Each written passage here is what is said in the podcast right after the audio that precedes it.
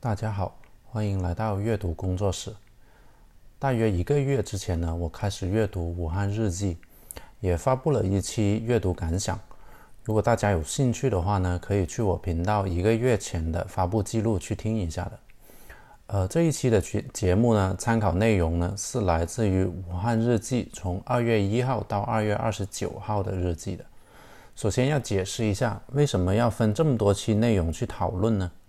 首先，《武汉日记》包含的信息量是很大的，它不是小说或者论文，而是记录封城下每天的情况和作者的一些想法，可以理解为一个方方的评论专栏。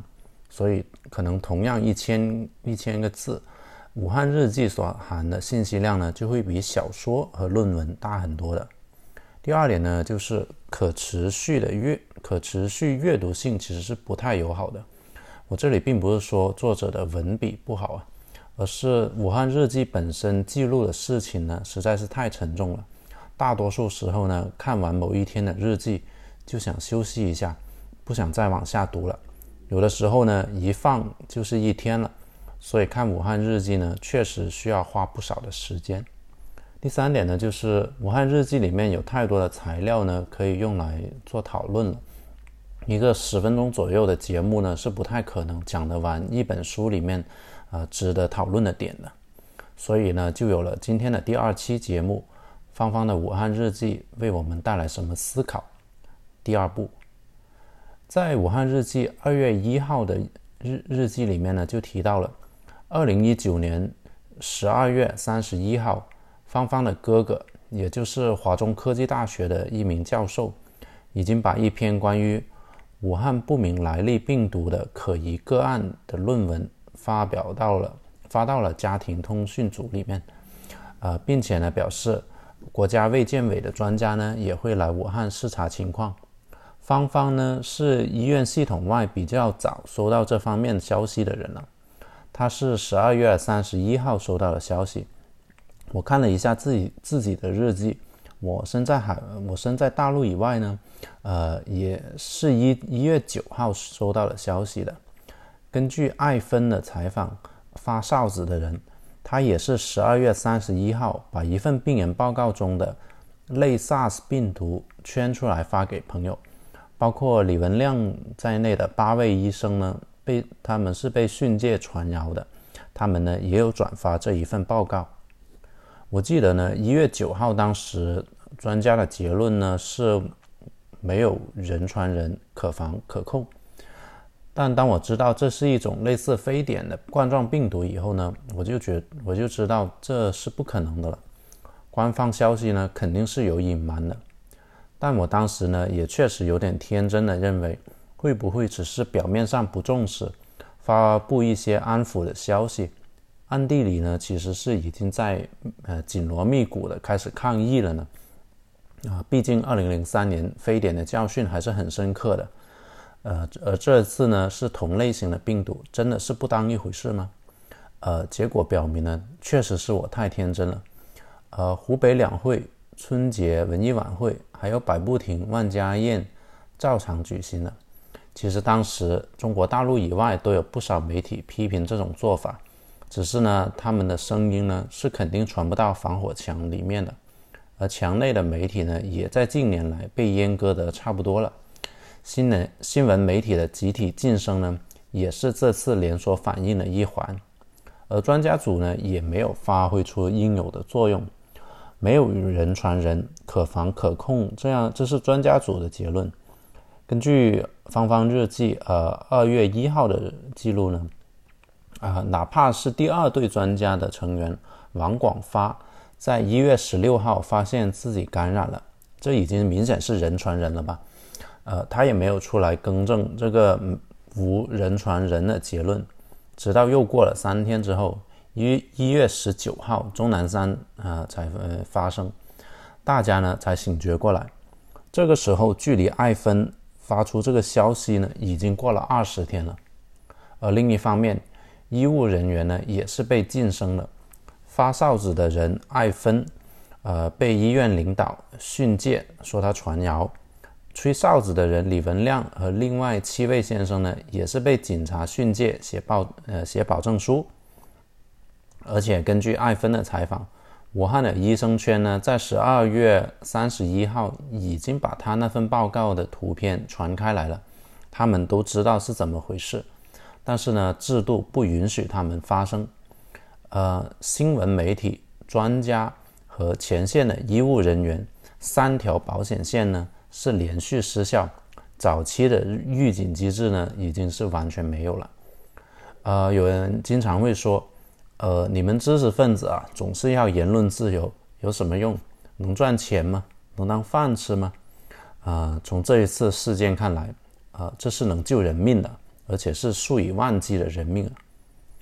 而既然预警机制失效了，感染人群也没法控制了，那就只有封城了。那到底武汉封城之后的生活是怎样的呢？我知道我节目的大多数听众呢，都是居住在中国大陆以外的。中国大陆以外的封城或者隔离令呢，居家令呢是相对宽松的。例如我的城市依然可以去做化疗、去做渗透析这一类紧急的治疗，可以去遛狗啊、爬山呐，可以去买动物森友会啊，去度过一些无聊的隔隔离的日子。呃，水龙头、呃电灯泡这些坏了，也可以去买维修用品的。当然，大家的社社会制度是有所不同的。呃，也有病毒爆，呃，也有了病毒爆发几个月之后呢，中国大陆以外的地区呢，对于病毒的认知已经有所增加的原因，所以大家也没有这么慌。啊，但是在病毒爆爆发的早期，在中国大陆，尤其是武汉封城之后的情况是怎么样的呢？根据二月二号的日记，封城之后的武汉，大多数人呢是不缺吃、不缺用、不缺用的，只要。家里没有人生病，呃，除了不准出门，要留在家里比较无聊，呃，生活还是相对比较稳定的。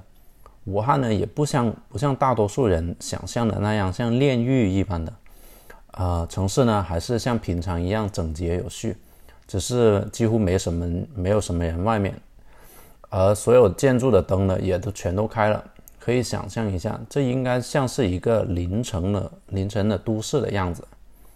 啊，但是呢，一旦家里有人病了，那一切呢都陷入了混乱了。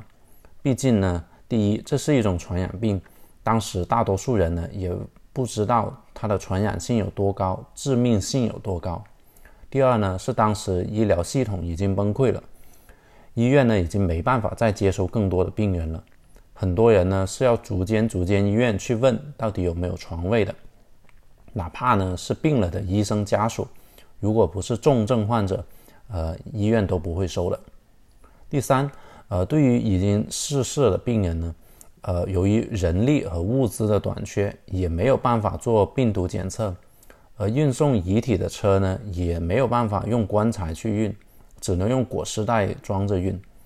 而当时的家属呢，也不知道火化之后的骨灰到底会放在哪里，怎么处理，也都是未知的。而葬礼呢，就肯定是没有办法举行的了。呃，这个百万级人级别的封城，医疗系统的崩溃，网上呃病人在网上求助的新闻，还有前所未有的遗体数量，这些呢都是预警机制失效造成的。而根据二月四号的日记呢，当时的医生已经指出了。只有百分之三十到百分之五十的感染患者呢会有症状的，无症状患者他会慢慢的自我康复。虽然呢这个病毒有高传染性，但是只要有正规的治疗，死亡率呢也并不算太高。而武汉的情况是呢，太多人没法获得正规的治疗了，而且爆发早期呢也没有很好的隔离措施，呃导致感染的人数太高了。而爆发早期呢，也由于恐慌，太多人，包括没有病的人都涌到医院去，让情况呢就更加恶化了。可见，在二月初的时候，医生得出来的结论呢，已经和我们现在的基本现在的认知呢，基本上已经是一致的了。所以理论上呢，只要把前期的病人治治好了，并且听从医生的建议，应该呢是能把疫情压制下来的。的确。事情也是这么发展的。除了武汉呃实行可能是史上最严格的封城措施呢，呃，全国也调派了医务人员进武汉，还加建了两间临时的医院——雷神山和火神山。外国呢也伸出了援手，例如美国、法国、日本等等的国家呢，也都向中国捐了很多的医疗物资。所以人力、物资和设备啊全部都到位的情况下，那算是把第一波的疫情稳定下来了。当然了，这个代价呢是巨大的。根据二月五号的日记，很多需要治疗的其他病人呢，他们也只能等待，让自己的医生呢去抗疫。但是有的病人或者例如孕妇呢是不能等的。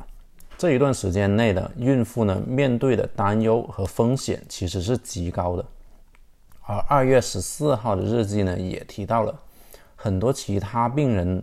的治疗因为疫情呢是被延迟了，例如肾透析、癌症等治疗，呃，有的病呢可能差几天呢就是生和死的区别了，但这些病人呢也只能是等，呃，等疫情过去。